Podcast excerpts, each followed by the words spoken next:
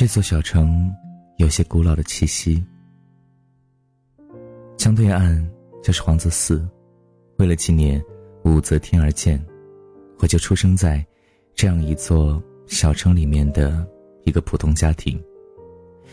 记忆当中，大概是搬了三次家。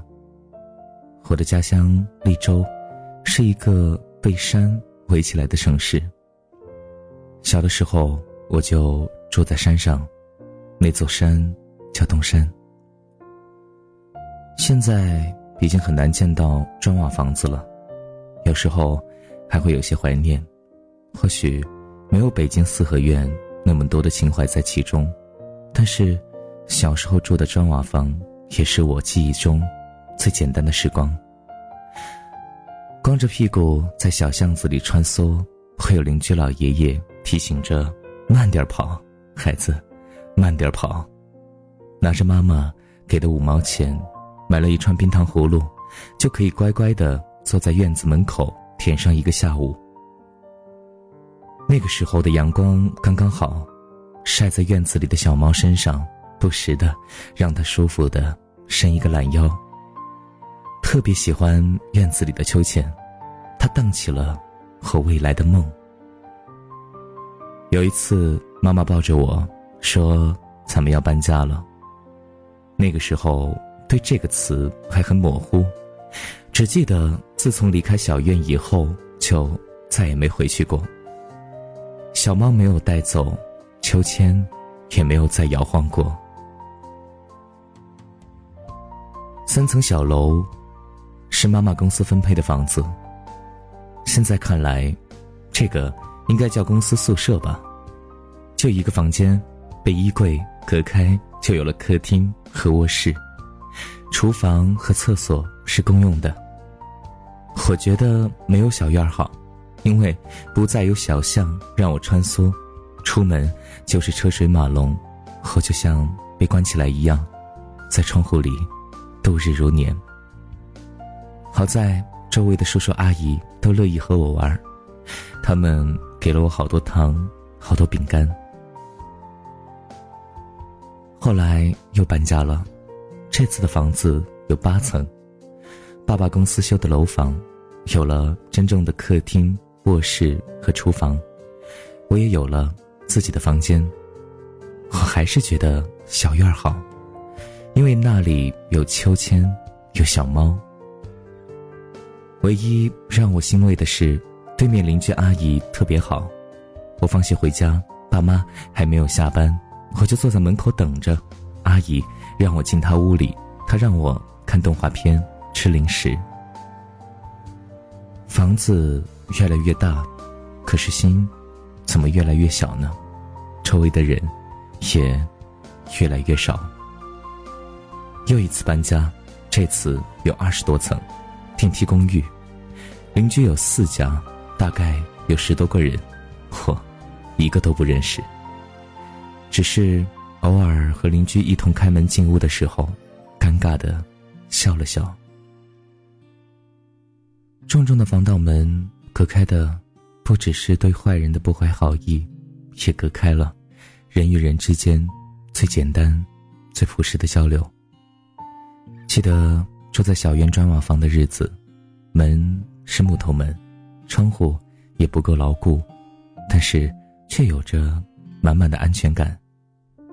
周围邻居上班上学路过你家门口的时候，都会笑着和你打一声招呼。门口的油桶装满着我曾经对远方的幻想。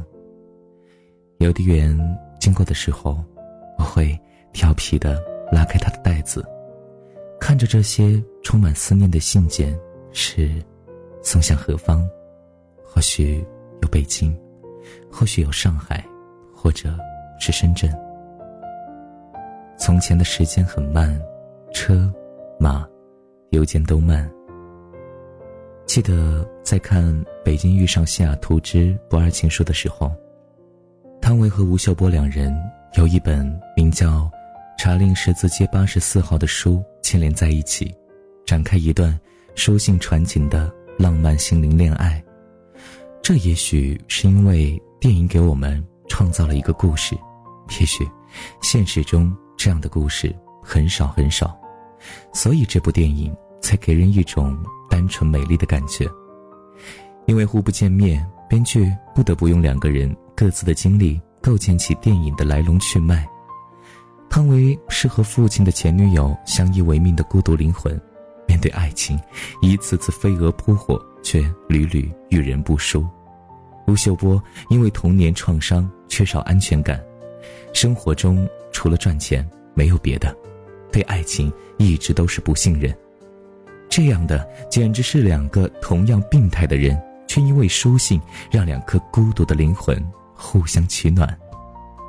信件中带着古典诗词，还有鸡汤，一点点的打开彼此心扉，直到最后穿越人海，最后一个拥抱让我们掉下眼泪。影片中，汤唯饰演的角色本身并不单纯，吴秀波所饰演的角色也一样不够单纯，却因为书信遇见另一个人变得单纯，直到最后在小店里相遇，相视一笑，完美收场。书信爱情步入现实。其实生活越简单越快乐，无论是陌生人的关爱，还是爱情中简单。不复杂的美好。每次和他一起吃饭，他总是只要一杯清水。我说不必为我省钱。他说我喜欢简单，简单的不一定是最好的，但最好的一定是简单的。我们都是泡沫，轻轻一碰就破。眼泪是爱的。花火，昨天就像飞机穿过我的窗口，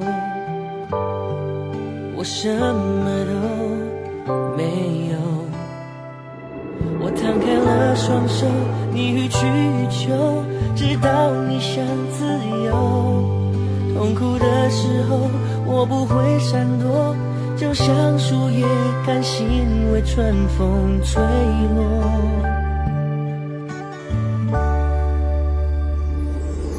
只是简简单单的爱过，